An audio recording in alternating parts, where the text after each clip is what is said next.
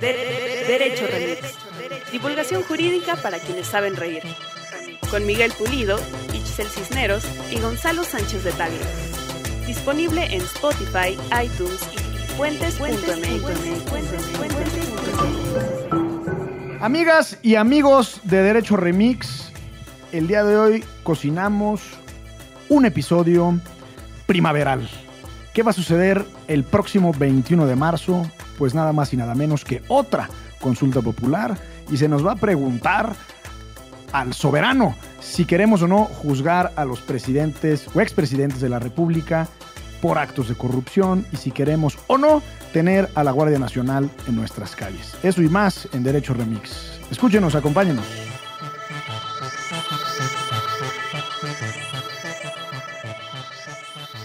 Buenos días, buenas tardes, buenas noches, bonita madrugada o cualquiera que sea la opción que decida usted señalar. ¿Le gustaría recibir el saludo en cualquier situación de esa dimensión llamada tiempo? ¿Sí o no? Pero además tendría que ser así. ¿Le gustaría a usted recibir este saludo de manera agradable, funcional, que mejore al país y que resuelva la paz en el mundo? ¿Sí o no? Sobre todo el que resuelva la paz en el mundo.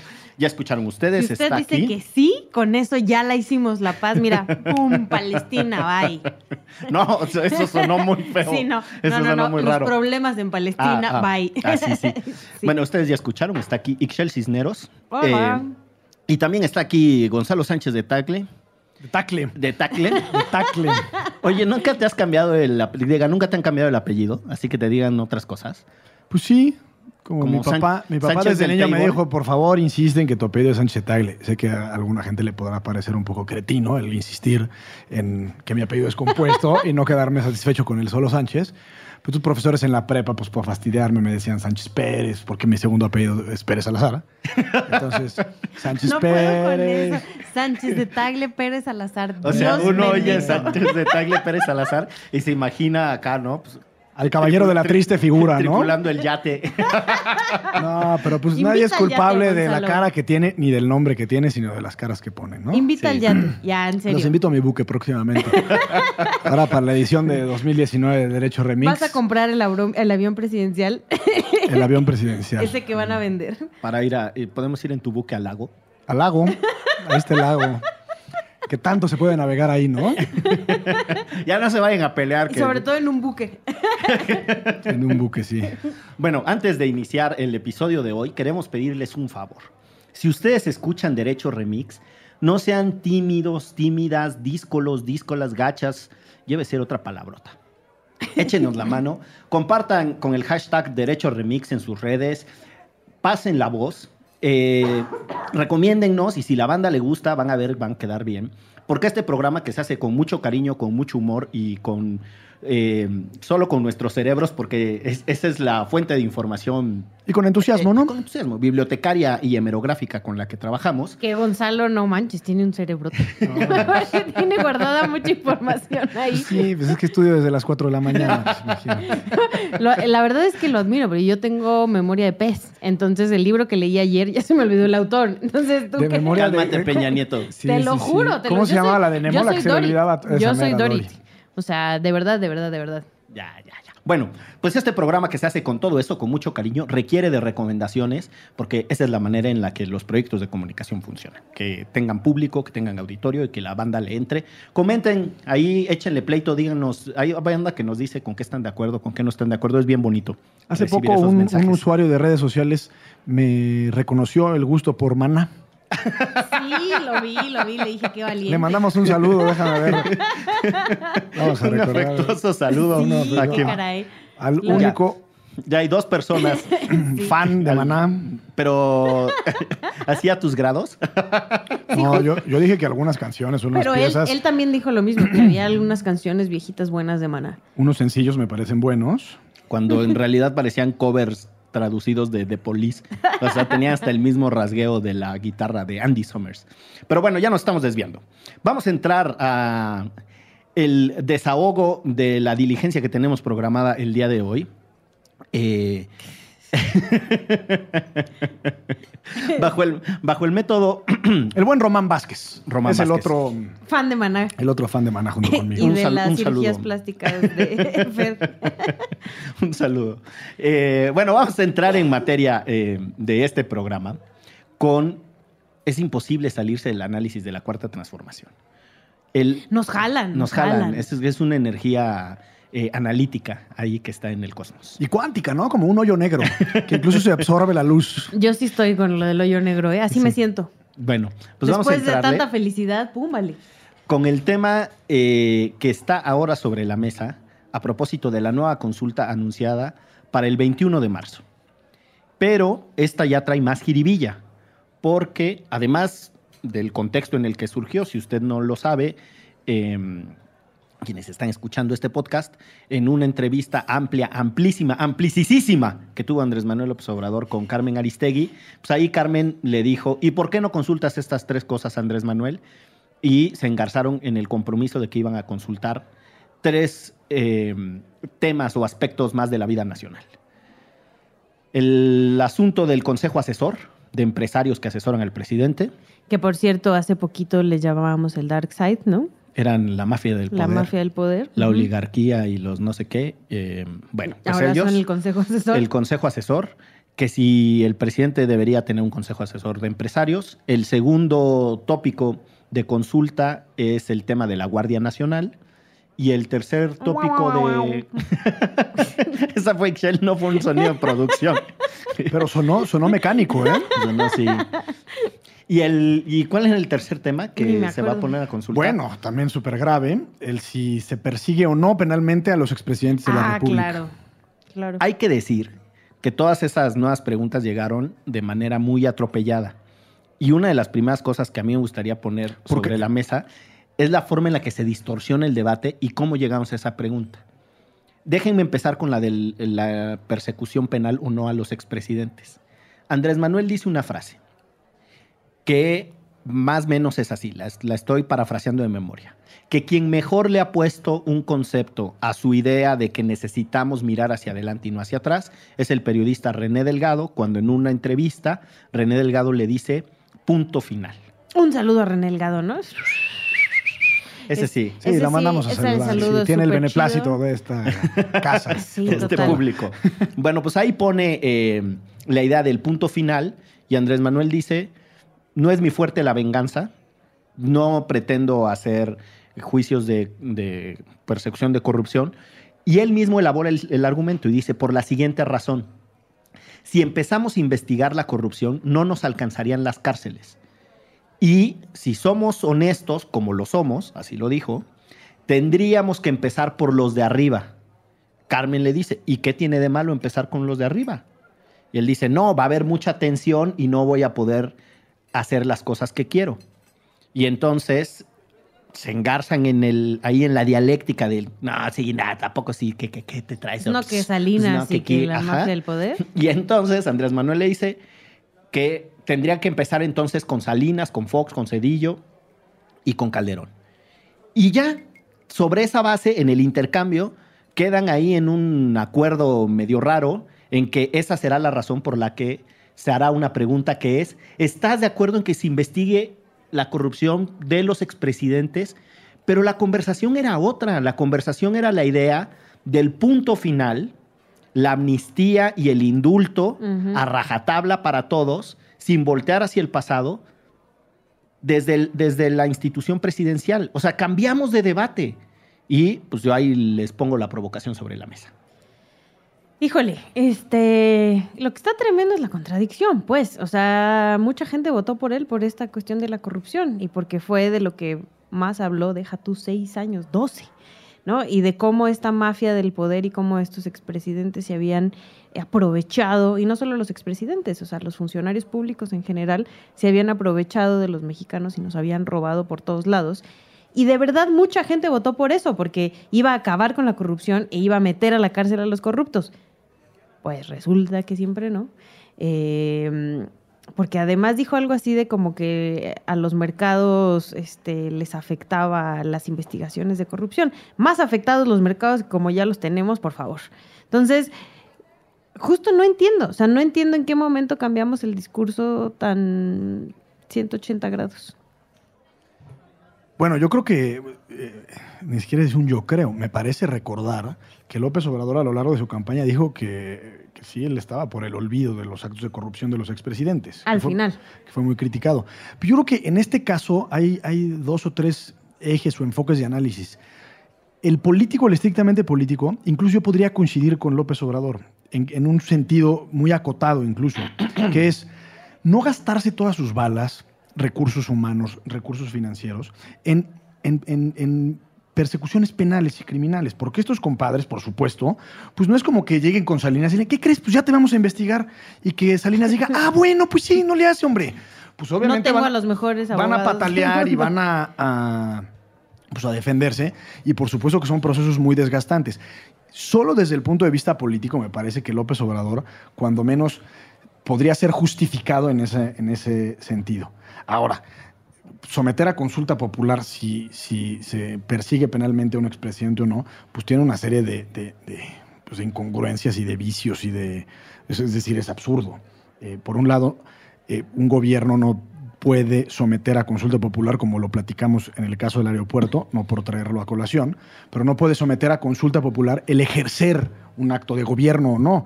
Eh, la Procuración de Justicia justamente es una de las, digamos, de las instancias o instrumentos a los cuales están obligados los, nuestros representantes, ¿no? Que es justo eso, o sea, si hay pruebas de algo, que es como él lo dijo mil veces en campaña, este, de cómo nuestros políticos corruptos nos han dejado con las arcas vacías, si hay pruebas de algo se tendría que investigar, ¿no? No Sin tendría duda. que consultarnos absolutamente nada. Y hay un último tema. Para hacer esta consulta del 21 de marzo, que me parece que es el día de la primavera, entre otras Sí. cosas. Y el, El de natalicio, Benito. y el natalicio de Don. Bomberito. que más bien tiene que ver con Don Benny, porque pues, es, gran fan de Don Benny. Eh, para empezar, se tendría que hacer una, una modificación a la Constitución, al artículo 35, que establece estas, la figura de la consulta popular. Y por otro lado, sería muy grave que no se conservara el hecho de que la Suprema Corte tiene que validar la constitucionalidad de la pregunta. Entonces, preguntarle al, al pueblo, que no se equivoca, si quieren proceder penalmente Ahí en tiró contra- su cizaña, En tiró su contra. veneno. no, bueno, pues a quien le quede. En contra de los expresidentes, pues de alguna forma atenta en contra de los principios de debido proceso que se deben de seguir en cualquier instancia penal. Porque incluso los expresidentes tienen derecho al debido proceso. Entonces, someter una. Incluso esos malagradecidos. Pues sí, ¿no? Ahora, hay, hay dos cosas del planteamiento. Una es la tesis de, mm, del cambio de régimen. O sea, si uno reconoce en la afirmación de Andrés Manuel que estamos en un auténtico cambio de régimen, entonces el dilema de transición se hace válido. ¿A qué me refiero? Cuando los países pasan de una dictadura a una democracia o cuando hay un quiebre en, en la vida democrática y constitu- constitucional de los países y se regresa a democracia, ¿no? Es decir, hubo un régimen autoritario o dictatorial, esa pregunta, la de qué hacemos con lo que sucedió en el régimen anterior, tiene mucho sentido. Eso pasó en España con el famoso pacto de la Moncloa del 78. Eso pasó en Chile con la negociación a la que tuvo que llegar Patricio Elwin con Pinochet, que no solo seguía ahí en, la vida política, sino que era el comandante en jefe de las Fuerzas Armadas con la vuelta a la democracia formal en Chile. O sea, Patricio Elwin gana las elecciones, le gana eh, a Pinochet, después de que ganan el, el plebiscito del sí y no, bla, bla, bla. No me Película detengo. de Gael. Sí, que pueden ir a escuchen- verla. Escuchen el episodio en donde Magdalena Sepúlveda nos cuenta eso aquí, muy, con mucho detalle. Pero a lo que quiero llegar es que la idea de que hay un cambio de régimen lleva implícita la pregunta de qué hacemos con el pasado. Que incluso, déjame hacer un paréntesis, en el Uruguay sucedió eso. Eh, emitieron una ley que no recuerdo cómo se llama, pero algo así como la ley del olvido le llamaban. Y esa ley eventualmente fue declarada eh, inconstitucional. no- Inconvencional. inconvencional por Porque parte fue- de la Corte Interamericana Sí. de los Derechos Humanos. A En- partir de un criterio fundamental que es el derecho a la verdad de las víctimas. Exactamente, en el famoso caso Juan Gelman, que eh, básicamente lo que se dice es las víctimas tienen derecho a saber qué sucedió y no se puede simplemente decir Bye. todo lo del pasado. Ahí muere. Ahí muere. El otro caso que la gente debe tener en, en mente es el de las leyes de, o de, de obediencia debida y punto final que aprueba eh, Carlos Menem cuyo nombre completo es Carlos Saúl Menem. Por si andaba con las Como se dudas. andaba con el pendiente, eh, en donde muchos años después, la Corte, ahí sí, la Corte Constitucional Argentina declara inconstitucionales esas, esas leyes. ¿Por qué? Por lo mismo, porque no se puede decir punto final y todo lo que sucedió en el pasado, cachas plus, al olvido, ¿no? Ahora, si hay un dilema, Andrés Manuel lo pone sobre la mesa con mucha contundencia cuando dice no nos van a alcanzar las cárceles si nos ponemos a perseguir la corrupción a lo loco. Hay dos casos que ejemplifican esa tensión práctica política jurídica, porque lo es. Uno es eh, la operación Manipulite eh, en Italia, que significa manos limpias, en donde eh, tuvieron que detener las investigaciones porque lo que descubrieron es que los niveles de implicación prácticamente llevaban a todas las personas. Y cuando empezaron a perseguir políticos corruptos, empezaron a meter a la cárcel a empresarios que habían participado de esa corrupción y después a ciudadanos que simplemente habían sido sobornados o, mm, a los que se les había exigido que dieran una mordida. Es decir, ellos no eran el sujeto activo de la corrupción, pero habían participado de ella. Entonces, sí genera un dilema. Ahí está en, en- en la historia eh, judicial de Italia ese, ese momento en donde dicen, puta, ¿cu- ¿cuándo paramos? ¿No? O sea, no, No nos van a alcanzar las va a dar. Exacto. Y el otro es eh, lo que sucedió en Argentina cuando el presidente Raúl Alfonsín, que vuelven a la, democracia después de que cae la junta militar, eh, instaura esta cosa que son las audiencias públicas, ¿no? Los juicios públicos a las juntas, asesorado por un filósofo eh, que Carlos Santiago Nino, que le dice, tenemos que tomar una decisión práctica, juzgar a algunos cuantos con castigos ejemplares, porque no podemos juzgar a todos los que participaron. O sea, sí hay, Andrés Manuel tiene un punto, sí hay un dilema. Pero no estaría, o sea, no, por ejemplo, si además obtuviste muchos votos gracias a esa promesa, empezando por ahí, ¿no? O sea, lo que pasa es que ahora Andrés Manuel, solo las promesas de campaña que le convienen son las que está llevando a cabo. Una de esas era la de la corrupción, e incluso el juicio a, a expresidentes, que ya después, como bien dice Gonzalo, bajó un- le bajó un- unas rayitas.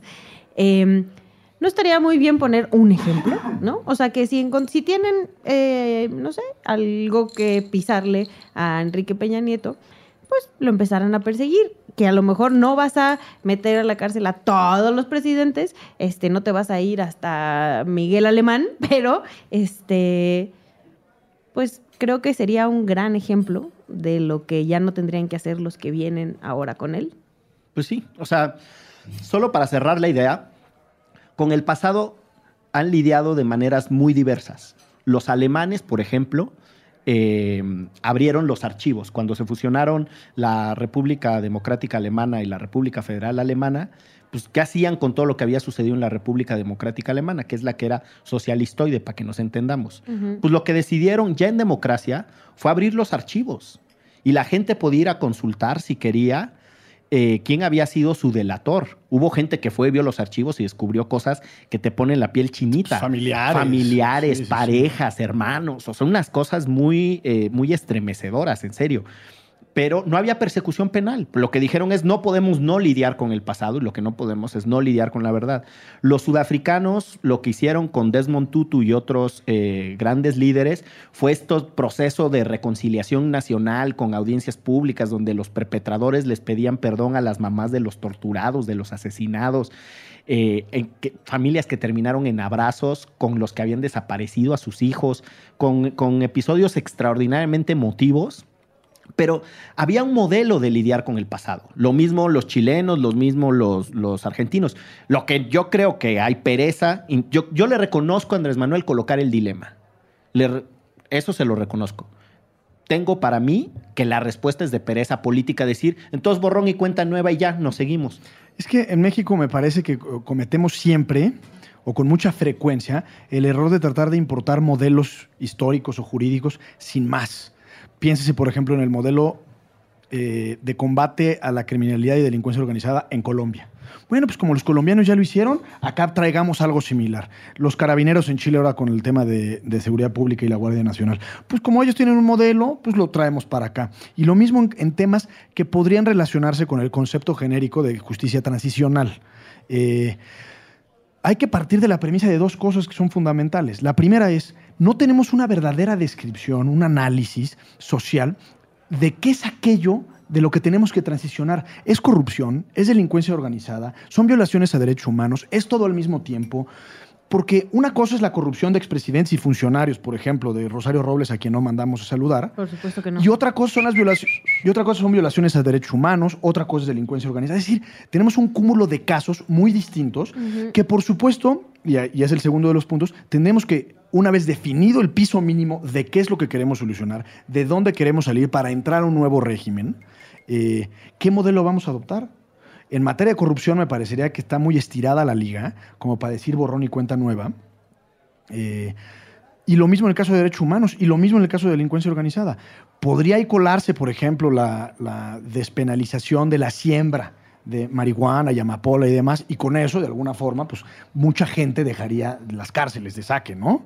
Eh, pero son, son modelos que tenemos que adoptar nosotros a la realidad mexicana. Es decir, no hay forma de tropicalizar algo que ya existe, sino que tenemos nosotros que ponernos inventivos y medio descubrir el agua tibia justamente para el modelo mexicano. Coincido contigo en que es importante pactar cuál es el diagnóstico. O sea, si el diagnóstico de la corrupción desde eh, las altas esferas del poder es la esencia del cambio de régimen, entonces eso es... Y ahí, a partir de ahí a encuentras partir una de ahí solución. encuentras una solución. Estoy de acuerdo, con- me parece una, una idea muy sensata. Gracias, mi querido licenciado No, pues así somos aquí en Derecho Remix. Este, vamos a hacer una pausa y volvemos. Y nos vamos, si les parece, con el tema de la guardia, ya que trajiste a los carabineros. Ay, Dios. Ay, mamachiti. Volvemos. De, de, de Derecho Remix. Mix. Mix. Mix. Mix. Mi, mi, mi, mi, mi, mi, mix.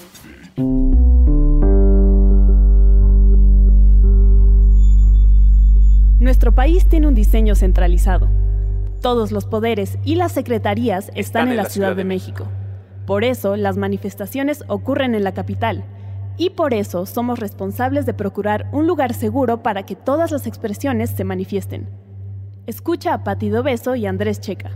No, te digo, yo creo que yo eh, ya he aprendido a convivir un poco más con el término. Creo que la parte que me sigue como calando un poco y de ahí la verdad la idea de, de grabar este programa, eh, ya entrándole un poco más, eh, digamos, a, a la sustancia de hablar de todo lo político que sucede en esta ciudad, ¿no? El tema del centralismo, o sea, el, para mí eh, la bronca de pensar en, en provincia, eh, obviamente fuera de que sea medio una broma y que si hay Sanborns o no, eh, es que suceden cosas... Que en muchos lugares no. Eh, que en muchos lugares sigue sin haber, pero que siguen sucediendo cosas muy interesantes, ¿no? O cosas muy importantes para la vida pública del país. Obviamente, Oaxaca y Chiapas y Guerrero, ni se diga, ¿no? La, la problemática social. Y que creo que a veces, eh, por este tema de que todo se concentra en esta ciudad, se vuelve más complejo lo otro, ¿no? O sea, la gente, eh, por ejemplo, digo, no se los tengo que decir a ustedes que trabajan en Sencos y que reciben eh, grupos eh, o colectivos que tienen que venir acá a manifestarse, Sí. ¿no? Y hablar de, de lo que les sucede en sus estados, porque la neta nadie los está pelando. Y por otro lado se entiende, esta ciudad es un país, tiene su propia dinámica, sus propias problemáticas, pero ya que hablamos de la dinámica país, sí sigue siendo eh, un Es que- país centralizado. Sí, ¿no? el diseño de- de- del país es completamente centralizado. Aquí están todas las secretarías de Estado, aquí están todos los... las- Hasta ahora. Sí. Ah, ta, ta, ta. ya, se, ya se irá cultura Tlaxcala, pero bueno, hasta que eso no pase, aquí está, aquí están también todas las fuerzas, este, toda la división de poderes está aquí, ¿no? Legislativo, el ejecutivo, el judicial, eh, las empresas, los corporativos. O sea, sí, hay importantísimos parques industriales y importantísimos corporativos en León, Monterrey, Guadalajara, pero de alguna forma todo regresa a la Ciudad de México. Y, y también, pues como lo comentabas tú, Pati, todos estos colectivos, estas este, luchas, estas causas, estos familiares que, han, que la han pasado mal, gente que está protestando contra cosas que ocurren en sus estados, de alguna forma tienen que venir aquí a protestar a Segov, a protestar a Presidencia, a ocupar el Zócalo, porque se convirtió México, por su diseño centralista, también en el lugar donde se vierten todas las demandas. Y eso también hace muy interesante la Ciudad de México. Claro. Eh, porque no. que, el chilango al final, pues no es nada más el que nació aquí. O sea, es el que aquí hace su vida. Sí. Y aquí vienen a hacer su vida muchísimas personas que vienen del, in- o sea, del interior de la República. Entonces, pues sí, quitando un poco de lado la broma de subirte Sí. al, al, este, al tren del chilango orgulloso, al final la ciudad es pues, una suma de, de voces de todo el país. Y también hay gente que no es ni siquiera mexicana, ¿no? Que Sí. vino a la Ciudad de México, se quedó en la Ciudad de México y ahora se siente chilanga. No se dice provincia, con Patti de Obeso. Disponible en Spotify, iTunes y puentes.mx.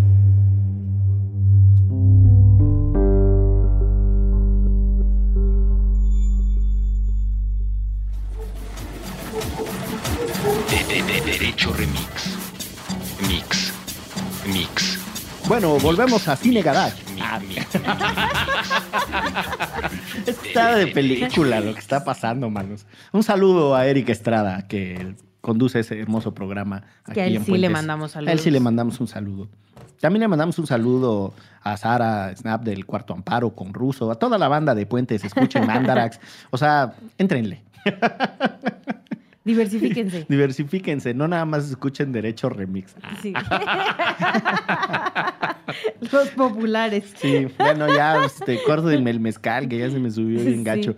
Bueno, volvemos al análisis de las cosas que nos van a consultar el 21 de marzo. Porque, bien decía Gonzalo, ahora está el tema de vamos a crear una Guardia Nacional. Que a mí me parece nuevamente que es un desvío del punto central de discusión.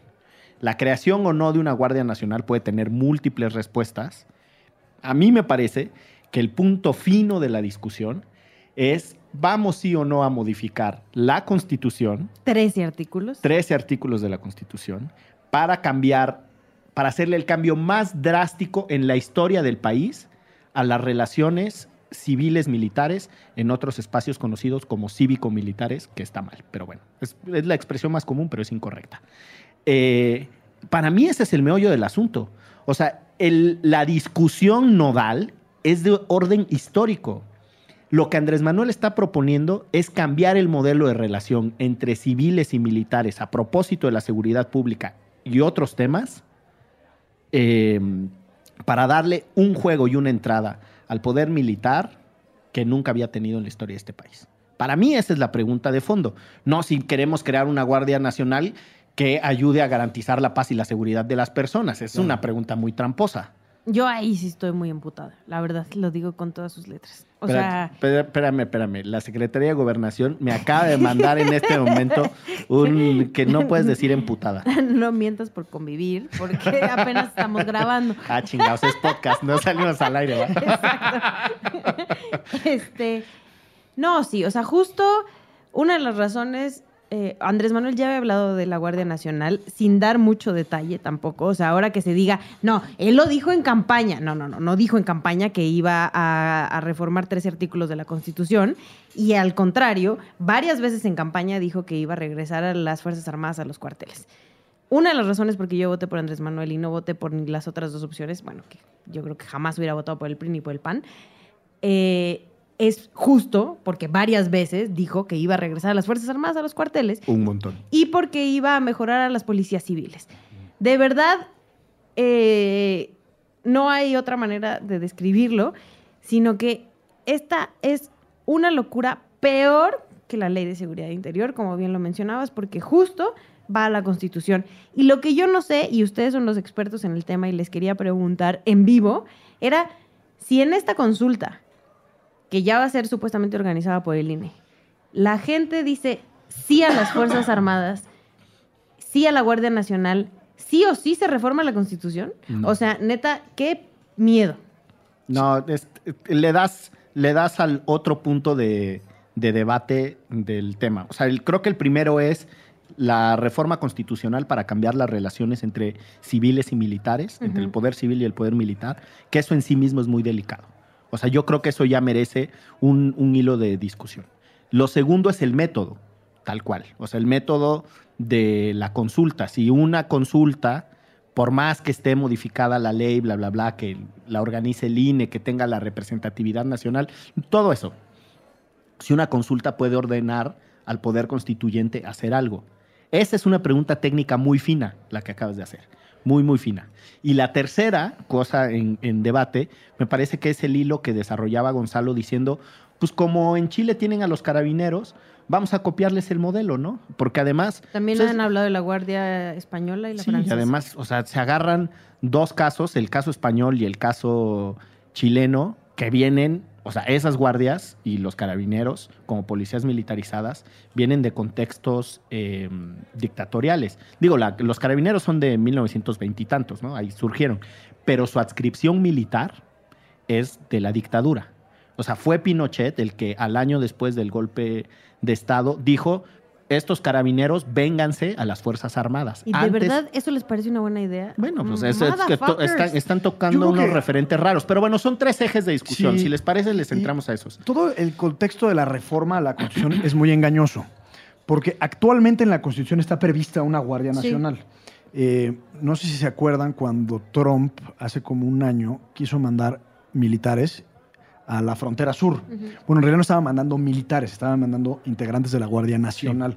Esta Guardia Nacional en México es un, un espejo a lo que existe en Estados Unidos, que para efectos muy prácticos implica que es un cuerpo que erige el Congreso de la Unión, pero que está a cargo de los gobernadores de los estados y se integra por ciudadanos.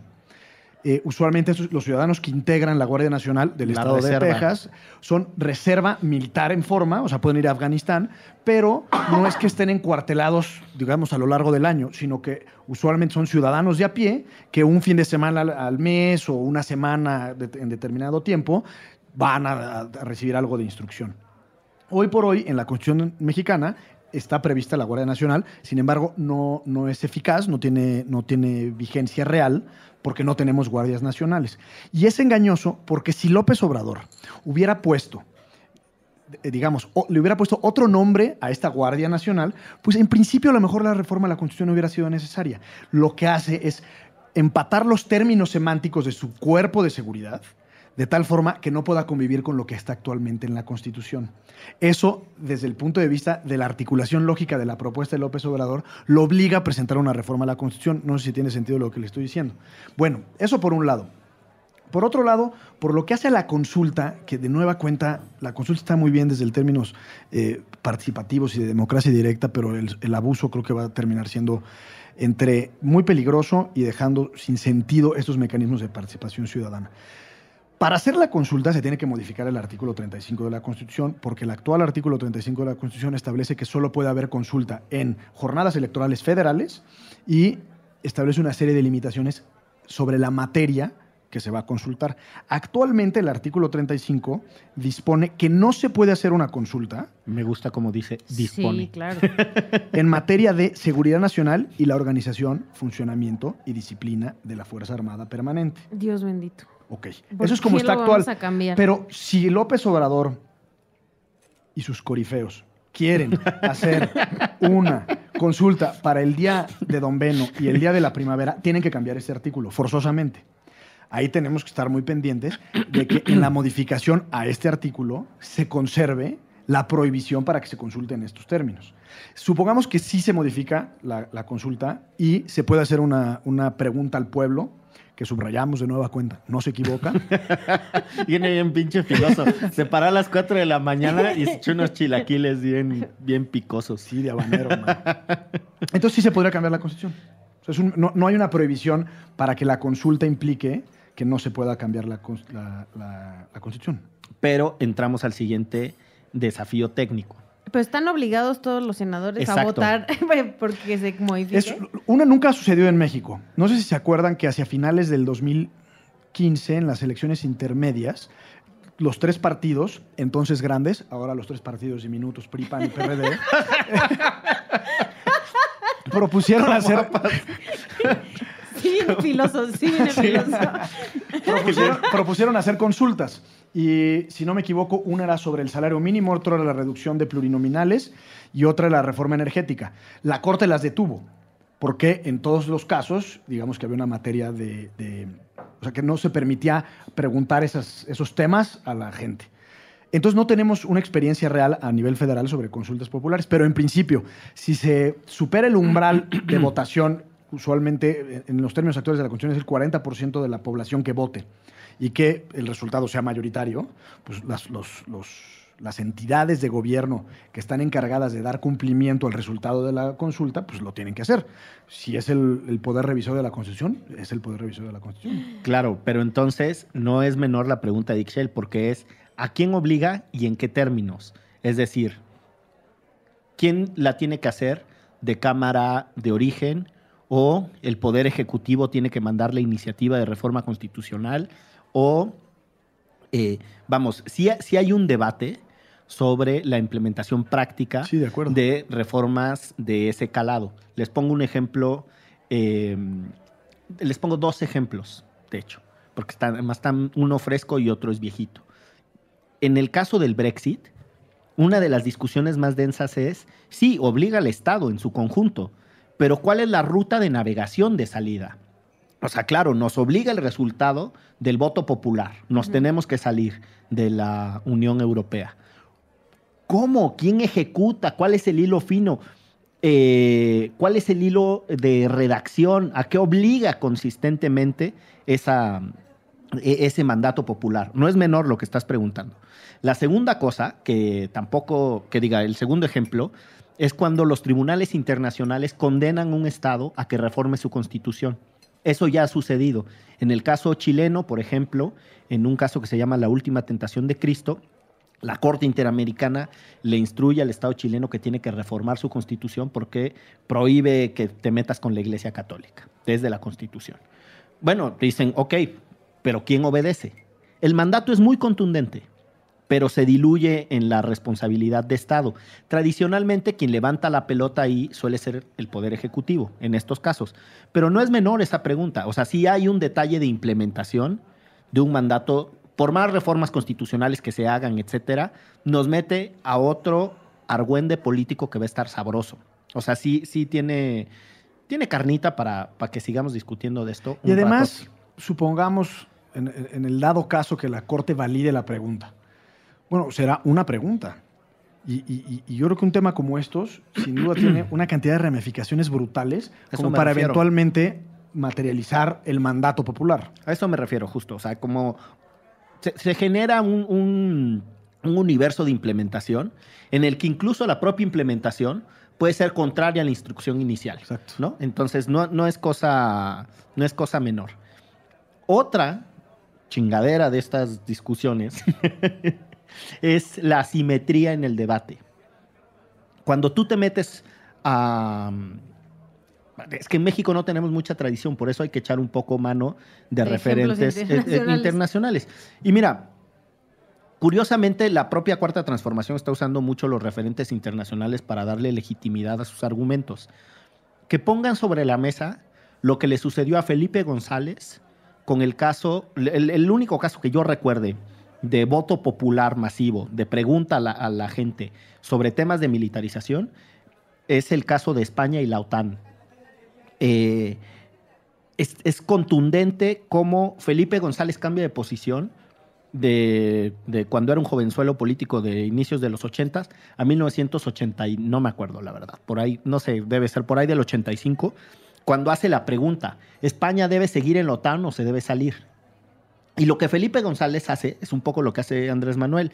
Dice, hoy tengo otra información y cambió el contexto y fíjense que la OTAN nunca ha hecho y fíjense que la OTAN es buena y fíjense que en realidad el poder militar bien utilizado, si es democrático y salva países y bla, bla, bla, y le da un giro y se pone militarista Felipe González. Y cuando el pueblo español trata de articularse para participar en ese plebiscito, eh, lo que sucede es una simetría en los medios de comunicación, el debate público y el chantaje abierto de Felipe González hablando con las Fuerzas Armadas diciendo, la gente no confía en ustedes. Lo que Andrés Manuel está haciendo se parece un chingo a eso. Ya fue. ayer, Ya fue con las Fuerzas Armadas, sí. O sea, a lo que voy es, ojo porque eh, está, lleva, está trasladando un debate que puede ser estrictamente técnico y que puede ser eh, jurídico y que puede ser político en espacios políticos adecuados, lo está trasladando a otras arenas. Yo no, yo no creo que esté mal que debatamos, yo no creo que esté mal que la gente le entre a, las, a la rebatinga. Está sabroso. Que bueno, viva la democracia deliberativa, pero cuidado con los actores que involucras. Yo le tengo mucho respeto a la participación política de las Fuerzas Armadas. Lo digo abiertamente, no me gusta. E irles a decir, necesito de ustedes, bla, bla, bla, que es, vamos, eh, cuando todavía no es el comandante supremo de las Fuerzas Armadas, o sea, ese acto, como presidente electo, hablarle a las Fuerzas Armadas, es un acto de politización de un poder que es muy delicado. O sea, Y en un país como este, por favor, o sea, justo, no sé, a mí sí me da muchísimo miedo, o sea, estas reformas a la Constitución, y creo que le bajaron dos rayitas eh, porque iban volados para sacar las cosas en friega cuando se empezaron a dar cuenta que no tenían apoyo ni siquiera de algunos de sus propios diputados. ¿Por qué? Pues porque hay diputados conscientes en Morena, porque hay gente que viene, pongo en la mesa el nombre de Nestora Salgado, o sea, literal, no he hablado directamente con Nestora Salgado, pero estoy segura que se opone a la militarización del país. ¿Por qué? Porque es una defensora de derechos humanos que ha peleado por ello todo el tiempo. Al final son unas vocecillas que creo que con ellas y con lo que salieron a decir el PRI y el PAN, que no puedo creer que ahora los que estén en contra de la militarización sean el PRI y el PAN, de verdad, ¿en qué país vivimos? No les daban las cuentas para sacar esta reforma constitucional. O sea, no es que sean buena onda y que estén esperando para discutir con nosotros. Yo creo que están viendo cómo cambian estos votos para que les den las cuentas de las dos terceras partes en diputados y en senadores. Yo quisiera comentar dos cosas. La primera es el cinismo de Andrés Manuel López Obrador, porque tenemos una ley de seguridad interior ya declarada inconstitucional. Por muchas razones se declaró inconstitucional, pero una de ellas, en las discusiones del Pleno de la Corte, eh, se, argumentó de manera muy extensa el hecho de que los cuerpos militares no están capacitados para llevar a cabo funciones de seguridad pública. Y, digamos, y ahí dejo ese comentario. Por un lado. Pero por el otro, a, lo largo de la campaña Andrés Manuel fue muy reiterativo en decir que iba a, quitar a, a sacar a los militares de las calles. Perfecto. Entonces tenemos dos, un discurso político y una ley de seguridad interior declarada inconstitucional. Eh, incluso el ministro Saldívar la declaró como un fraude a la Constitución. Sí. Bueno, el chiste es que cuando menos la ley de seguridad interior hacía una especie de pantomima en donde se, necesita- se necesitaba una especie de declaratoria de necesidad, en donde intervenían los poderes para que eventualmente lo- el ejército estuviera en las calles. Con esto que hace Andrés Manuel, pues ya es, nos olvidamos de, de cuando menos siquiera de un contrapeso, de una declaratoria, es ya el ejército en las calles, porque sí. A eso me refiero con el cinismo. No te es- necesito. ya no necesito ni, ni- ni- ningún acto jurídico previo que valide al ejército en las calles. Lo que hacemos es modificar el marco general de actuación en el Estado mexicano, es decir, la Constitución, de tal forma que ya, que digamos que su presencia en las calles sea legal y conforme a derecho. Eso por un lado. Y por otro lado, igual de grave es que eh, son dos artículos, el artículo 76 y el 89 de la Constitución. Eh, en su configuración actual, la Constitución, como ya decíamos, establece la Guardia Nacional, ¿no? Y en el artículo 89 que establece las facultades para el presidente de la República, eh, decía que el presidente tiene la, potestad de disponer de las guardias nacionales cuando salgan de su territorio nacional, recordando que la Guardia Nacional es un cuerpo militar o paramilitar que está eh, al mando de los gobernadores. Entonces, si salía eh, este cuerpo, pues el presidente podía disponer de ellos. Pero tenía un espejo. El Senado de la República, en el artículo 76, era el que validaba que el presidente pudiera disponer de estas fuerzas militares. Con esta modificación a la Constitución, esta propuesta, lo que se hace es lo siguiente. Se modifica la facultad del presidente para disponer no de la Guardia Nacional, porque ya, digamos, ya no está en su actual configuración, sino de las policías auxiliares de los estados, cuando salgan de su territorio. Pero, oh, sorpresa, eliminaron la fracción del artículo 76, es decir, ya no habrá contrapeso por si es que el presidente decide utilizar a las policías auxiliares de los estados. Esto genera dos situaciones. La primera es, para que una policía auxiliar salga de su estado, tiene que ser una cosa que los abogados le llamamos flagrancia. Es- está en el acto persiguiendo a un delincuente. Y entonces, pues se entiende que hay una especie de permiso para que vaya y lo, lo siga Continúes con persiguiendo. la- Exactamente. No como en las películas gringas que cuando cruzan el estado y así, Dice, "Ching, ya, ya valió, ¿no? Pero bueno, y, y podría haber algunas otras situ- situaciones o circunstancias excepcionales en las que la policía pudiera salir de su territorio. El caso es que tan politizado está el tema que fácilmente un- una policía auxiliar puede salir de su territorio a petición del presidente encuadrando en alguna circunstancia excepcional y entonces el presidente va a estar a cargo de las policías de los estados de la República. ¿Se acuerdan cuando discutíamos el mando único con mucha intención y mucha Sí. preocupación de si era el verdadero modelo? Bueno, pues olvídense, ya es un mando único de facto esto. Toda la policía y toda la, el- el- de la seguridad pública va a depender de una sola persona, que es Andrés Manuel López Obrador. Sí está complicado el asunto. Yo difiero en una parte, Gonzalo. Yo sí agradezco, y lo digo abiertamente, que Andrés Manuel se haya echado a los hombros el debate de qué es lo que quiere hacer con la Guardia Nacional. Porque te da mucha nitidez en lo que tienes que discutir. Mientras tenía de intérpretes a Mario Delgado y a Olga Sánchez Cordero, que, o sea, sí, no es militarización porque son policías, decía, ¿no? Olga Sánchez Cordero, policía, y subrayo, policía, ¿no? Entonces, eh, ahí los tenías a los pobres defendiendo la... Cuando, por La cierto, tesis- hace un año Mario Delgado nos metía a nosotros como colectivo de Seguridad Sin Guerra al Senado para manifestarnos en contra de la ley de seguridad interior. Sí, o sea, bueno, pero la manera de él de tratar de salvar algo de congruencia decía es, no, no estamos militarizando, estamos creando una policía que echa mano, militarizada sí, bajo el- la defensa nacional sí, Entrenada por militares, sí. sí. pero este, entonces trataba de salvarse con Pero lo de ciudadanos. policía y ahí, le- y Andrés Manuel sale y desde mi perspectiva dice, pues sí, Fui a los pueblos, hablé con la gente y ya no solo mis seguidores, incluso los que eran mis adversarios políticos, porque ya regresé como presidente electo, es el dicho de Andrés Manuel, me dijeron, está más cabrón de lo que todo el mundo se ha imaginado. Y todos le exigen que tiene que ser con el ejército porque es la única institución en la que la gente confía. Y después él traslada todo eso en decir, el ejército es pueblo uniformado, no hay mandos oligarcas, no, nunca han dado un golpe de Estado como en otros países de América Latina, son leales. Porque no han tenido la oportunidad. Pues, o porque, no sé, pero de cuando acá no hacer algo malo se convierte en virtud. O sea, ¿no? Es como, ese cabrón nunca ha robado, háganlo, presidente. Pues no, no sé, no sé qué tiene que ver una cosa con la otra, pero bueno. Entonces, elabora ahí su argumento, que a mí me parece está bien, está haciendo una... Por eso digo el cinismo. bueno, yo, yo lo veo como, como, como un acto de honestidad política, lo digo en serio, de manera genuina, eh, en donde ya sabemos, ya no, no, no vamos a discutir si es mil- militarización sí o no, o si es policía militar y naval, ¿no? No, pues ya te trazó cuál es la coordenada de discusión. Y eso está bien en política, está bien. Yo, yo no lo había vivido porque no cam- o sea, no se camuflajea, no le entra ahí al camuflaje, ¿no? Se va directo con lo que hay que hacer.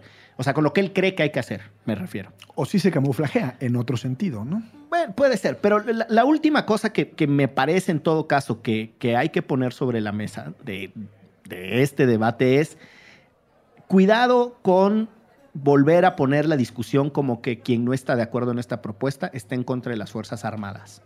Porque más allá de que la gente tiene el legítimo derecho a criticar a las Fuerzas Armadas y decir, para mí son, y decir lo que se le venga en gana, eh, es muy delicado que el debate se plantee desde el poder político, decir quienes se resisten a esto no respetan al ejército, porque entonces que nos por vamos... cierto era el mensaje de Peña Nieto. Es el mensaje de todos, nos ponemos patrioterísimos.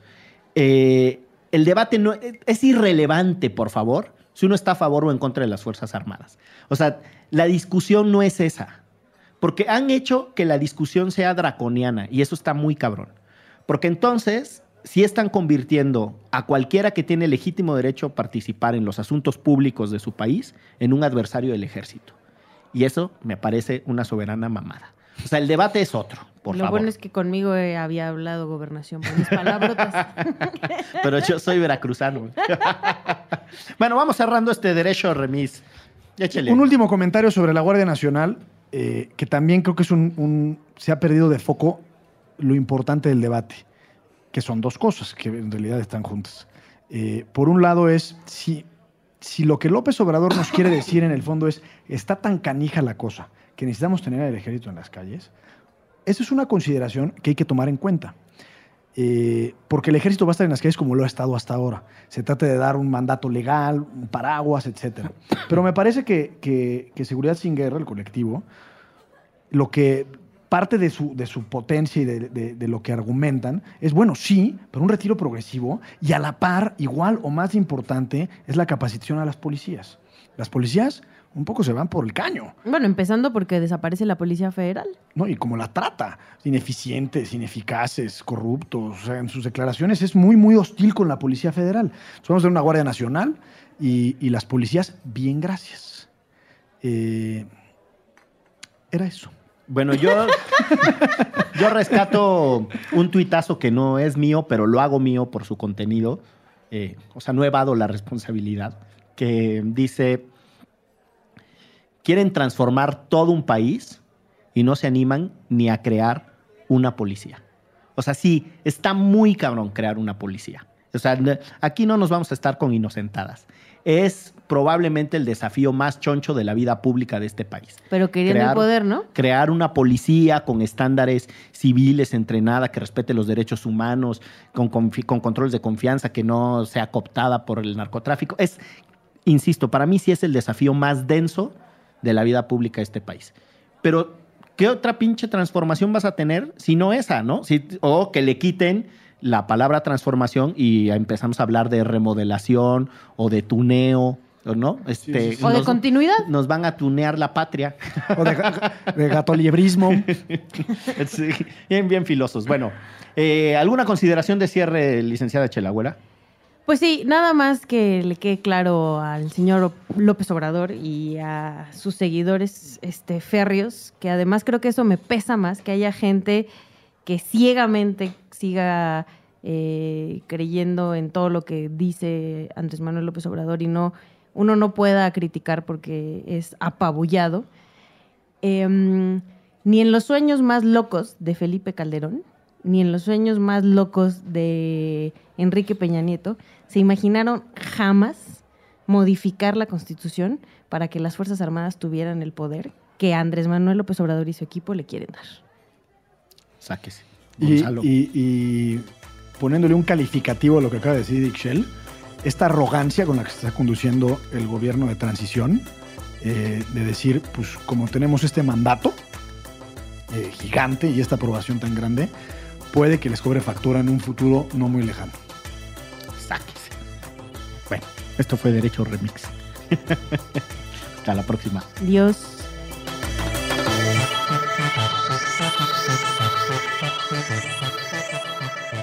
De- de- Derecho Remix. Divulgación jurídica para quienes saben reír.